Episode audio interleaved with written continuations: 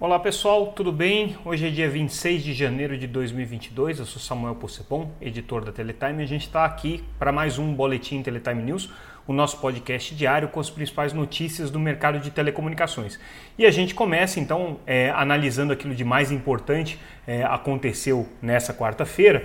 E o nosso destaque é para a decisão da Anatel, é, marcada já para o dia 28, próxima sexta-feira, com relação à venda da Oi Móvel. Esse é um dos temas mais importantes aí que a agência tem para resolver. É um tema que está sendo discutido já há um bom tempo na Anatel. Havia expectativa de que essa deliberação acontecesse só em fevereiro, talvez até em março mas o conselheiro relator e atual presidente interino da Anatel, Emanuel Campelo, decidiu colocar esse tema numa pauta de reunião extraordinária, convocou essa reunião extraordinária para a próxima sexta-feira, no dia 28, e esse tema vai ser discutido pelos quatro conselheiros da agência, lembrando que é, existe uma vaga que está desfalcada por enquanto. Então, os conselheiros Carlos Baigorre, Emanuel Campelo, Vicente Aquino e também Moisés Moreira vão deliberar sobre a venda do imóvel. A posição da área técnica da agência é pela venda, então pela aprovação da venda, então é, eles entendem que é, não haveria nenhum problema do ponto de vista regulatório ou concorrencial para que a TIM, a Claro e a Vivo adquiram os ativos do imóvel, incluindo aí o espectro e os assinantes, né, que vêm atrelados, propõem alguns remédios concorrenciais que deveriam ser é, aplicados, mas principalmente na questão de compartilhamento de infraestrutura e roaming, né, então são remédios que é, de alguma maneira possam ameaçar essa operação de venda. Lembrando que no momento em que essa operação de venda for concretizada, a Oi Móvel e o, a Oi, na verdade, né, recebe 16 bilhões e meio de reais, que foi a oferta feita pela TIM, pela Claro e pela Vivo. A maior parte desses recursos vai ser pago pela TIM, que é quem fica com a maior parte do espectro também disponível. A área jurídica da Anatel, como a gente já noticiou na semana passada, também não vê restrições a essa operação, mas faz algumas considerações ali com relação ao controle de bens reversíveis que deva ser feito é, pela Anatel. A gente tem que ver como é que o conselho vai endereçar essas recomendações. Não é nada que impeça também a venda, então tudo indica, tudo indica que vai ser uma operação é, aprovada na Anatel. As condições e qual é o tamanho dos remédios e das medidas que o conselho vai é, impor para para o imóvel e para as compradoras, para TIM, para Claro e para Vivo, é, ainda a gente vai ter que ver o resultado dessa reunião. Importante também que nessa reunião é, deve ser aprovada é, a, homologação de um acordo de sharing entre as quatro operadoras, entre TIM, Claro, Vivo e a própria Oi. Esse acordo de sharing bem amplo, ele é necessário para que é, as empresas compradoras possam começar a utilizar as frequências é, da Oi Móvel imediatamente, né, até que a Anatel dê toda a solução que vai ter que ser dada do ponto de vista é, das outorgas e do ponto de vista do tratamento dessas, dessas frequências é, para um uso definitivo depois do compartilhamento desse espectro. Então, é, vai ser aprovado também essa questão é, do, do, do sharing entre as quatro operadoras. É, uma outra é, pauta que está impor, é, é, importante, que está também nessa convocação extraordinária para o dia 28, é a aprovação da, venda, da, da autorização para satélite estrangeiro da Starlink do empresário Elon Musk. Vale lembrar que o ano passado né, a Anatel chegou a botar esse assunto em pauta, mas houve aí um pedido de retirada é, de pauta pelo conselheiro Emanuel Campeno, inclusive. Né? Então, essa deliberação é, para autorizar o Elon Musk a operar o seu sistema de banda larga via satélite Starlink aqui no Brasil acabou ficando adiada para esse ano, deve ser aprovada agora. Também não tem grandes restrições a essa operação, mas é um assunto bastante controvertido porque o Elon Musk é muito agressivo né, no, na, na ocupação dessas posições orbitais ali de órbitas é, baixas, né, as chamadas constelações Leo, né, é, de, de, de, baixa altitude, baixa relativamente, né, a gente está falando aí de é, algumas centenas de quilômetros de altitude, mas comparado com satélites geoestacionários está bem próximo, né, e ele coloca milhares de satélites no ar. Então isso tem preocupações com relação a interferências com outras operações, com limitação para que outras operações possam ocupar o mesmo espaço, é, questões também com relação a, a, até a, a, poluição visual, principalmente para é, assuntos relacionados à astronomia. Então, existem preocupações que estão colocadas aí, mas nada disso deve ser impedimento para que a Anatel aprove essa autorização de exploração de satélite estrangeiro pela Starlink aqui no Brasil. Isso está na pauta também aí colocado para essa próxima reunião. É, bom, hoje a gente também é, teve uma decisão importante com relação ao adiamento da consulta pública dos postes, né? A gente está acompanhando esse assunto, a ANEEL está com a consulta pública que iria até agora o dia 3 de fevereiro. É, a Anatel ainda não aprovou a sua consulta pública, mas tem um debate sobre o novo regulamento de postes que está muito polêmico, principalmente com relação às empresas de telecomunicações que estão muito reticentes aos termos que foram aprovados é, e sugeridos né, na consulta pública da ANEEL que é a Agência de Energia. Então, a gente já noticiou na semana passada que as principais entidades do setor de telecomunicações estão querendo é, é, é, colocar é, algumas considerações com relação a esse regulamento, estão muito preocupadas aí com, com o poder que seria dado para uma entidade que vai gerir essa questão dos postes decidida pela, pelas empresas de energia. Então, o que eles sugerem é que sejam as empresas de telecomunicações que façam a gestão dessa faixa dos postes dedicadas aí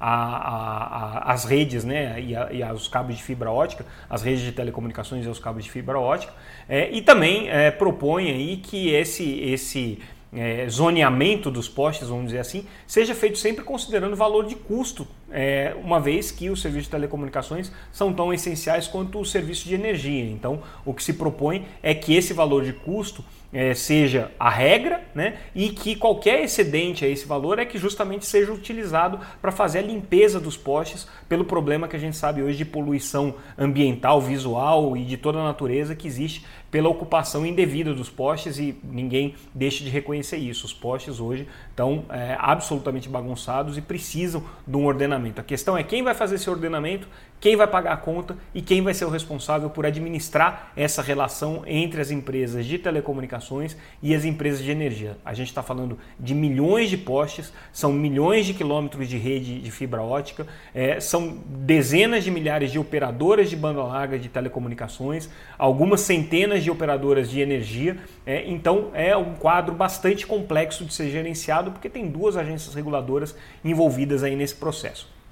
Outra notícia relevante que a gente traz hoje é com relação ao processo de migração agora da TV aberta, que hoje está na banda C do satélite, para a banda KU. Lembrando que essa é uma obrigação que está colocada no edital de, de 5G para aquelas empresas que levaram a faixa de frequência de 3,5 GHz, elas vão ser obrigadas a custear essa migração daqueles é, usuários que são é, beneficiários do cadastro único né, e que de alguma maneira têm dificuldade de renda. Então todo mundo que hoje recebe sinal de TV aberta via satélite na banda C e que está no cadastro único vai ter o direito de receber um kit para migrar essa, essa, essa tecnologia para a banda KU. Só que, paralelamente, as emissoras de TV também precisam passar a transmitir em banda KU, ou seja, precisam escolher um satélite que vai fazer essa transmissão é, da, dos seus canais para a banda KU. E esse processo de seleção de escolha do satélite está aberto, tem muita discussão rolando, as empresas já pediram propostas para as operadoras de satélite, já tem é, debates e negociações acontecendo, mas o fato é que a Anatel fez um chamamento público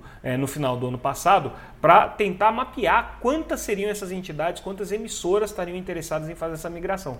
E o número que a gente é, já constatou é que mais de 200 entidades têm o interesse ou de migrar é, para a banda, pra banda KU, que hoje estão na banda C e querem migrar para a banda KU, ou iniciar é, imediatamente a oferta dos seus serviços em banda K1. Então existe uma demanda muito grande de canais de televisão que vão participar desse processo. Então o mercado para operadores de satélite está muito aquecido por conta disso, porque obviamente todas as operadoras querem pegar esses negócios de distribuição desses canais, que isso aí é, são negócios aí multimilionários, né? E que representam para as empresas de satélite um potencial de faturamento muito grande e para as empresas de radiodifusão um potencial de gastos, de despesas também muito grande. Então essa notícia que a gente está trazendo aí que é importante.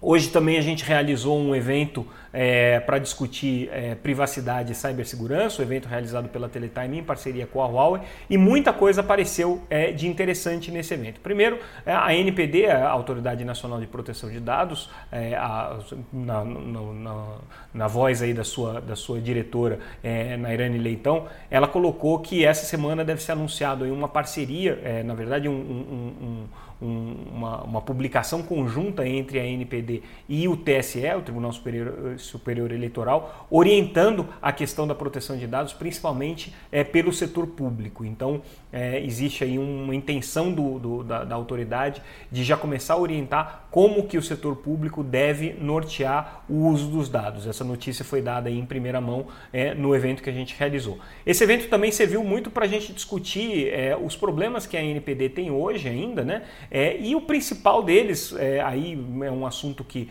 que tem sido quase unânime, tanto entre diretores da NPD quanto no mercado, é que ela precisa de autonomia, ela precisa é, ganhar robustez ganhar força, que hoje tem, por exemplo, uma agência reguladora como a Anatel ou como a ANEL. A NPD é uma autoridade ainda é, com uma independência é, muito reduzida em relação às agências reguladoras, ela está vinculada diretamente ao Palácio do Planalto, tem uma estrutura de, de, pessoal, uma estrutura de operação muito pequena, um orçamento também bastante limitado. Então, é, essa, essa, esse robustecimento da, da, da NPD é uma demanda que está sendo colocada aí por todo o mercado e também pela própria autoridade. Foi um dos temas que a gente discutiu. Já indo para a praia de cibersegurança, Interessante a manifestação do GSI, a gente está trazendo essa notícia aqui, é, preocupação que foi manifestada pelo Gabinete de Segurança Institucional de que hoje o Brasil tem poucas condições de fazer auditoria na cadeia brasileira de fornecimento de equipamentos para 5G. O GSI está bastante preocupado na questão do 5G, eles deixaram claro que não existe nenhuma restrição a nenhum tipo de fornecedor, então toda aquela conversa sobre ah, vai ter uma restrição a Huawei, não sei o que, não, não tem nada disso, é, é isso não está previsto na regulamentação brasileira, o GSI também não está trabalhando nesse sentido, mas eles têm duas preocupações. Uma é a concentração do mercado de fornecedores, então, assim, com o afunilamento da quantidade de players, de fornecedores, isso tem feito com que é, poucos atores participem do mercado de fornecimento de equipamentos de rede de telecomunicações. Essa é uma preocupação que o GSI tem. E a outra que eles têm é justamente nessa questão de como fazer essa auditoria é, dos equipamentos e garantir, assegurar que esses equipamentos é, são, são é, de acordo com as melhores práticas de, de cibersegurança, é, têm os mecanismos de proteção, de auditabilidade, enfim. Né? A Anatel está atuando nisso, a Anatel é a agência reguladora responsável é, por cuidar das redes de telecomunicações e tem um GT dedicado a esse assunto, que é o GT Cyber. Ele já fez algumas análises, vai continuar trabalhando ao longo desse ano, então tem a expectativa aí de é, continuar fazendo esse trabalho. Mas é, um, é, uma, é uma posição interessante do GSI, porque é, o, a preocupação deles é justamente é, como que você tem mecanismos para poder verificar isso daí. Durante o evento, a Huawei, por exemplo, trouxe a experiência deles internacional de criar centros de, de, de, de, de verificação e de, de é, é, é, é auditoria dos equipamentos para assegurar que eles não são vulneráveis, que eles não apresentam riscos né, de cibersegurança. Mas, é, de qualquer maneira, nesse, nesse, nesse cenário, o Brasil ainda está num passo ainda é, inicial. E aí, durante os debates que a gente realizou no evento, essa é uma outra informação que a gente traz, né? Um dos pontos que ficou bastante claro é que a questão de cibersegurança não está relacionada só à rede de telecomunicações. E aí a gente traz é, algumas é, manifestações de entidades que participaram do evento no sentido de que durante é, todo o processo de você fazer é, a transmissão de, de, de dados, transmissão de informação, armazenamento dessas informações, existem pontos muito mais vulneráveis na cadeia do que a rede de telecomunicações em si ou do que o equipamento de telecomunicações em si.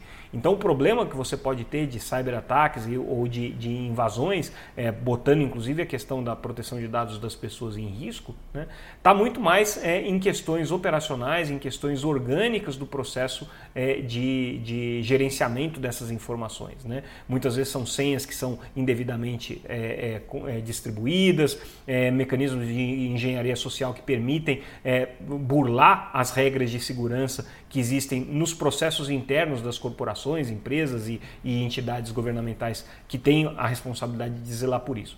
Um outro ponto interessante também, que é, foi colocado pelo GSI, é que eles têm o interesse de é, propor né, a, a, a, ao governo, né, ao, ao, à presidência da República, a elaboração de um projeto de lei visando aí no futuro a criação de uma autoridade nacional de cibersegurança, a exemplo do que já existe em outros países. Não seria uma coisa nova, o GSI hoje desempenha um pouco essa função, é, mas eles enxergam no futuro a possibilidade de se criar essa autoridade.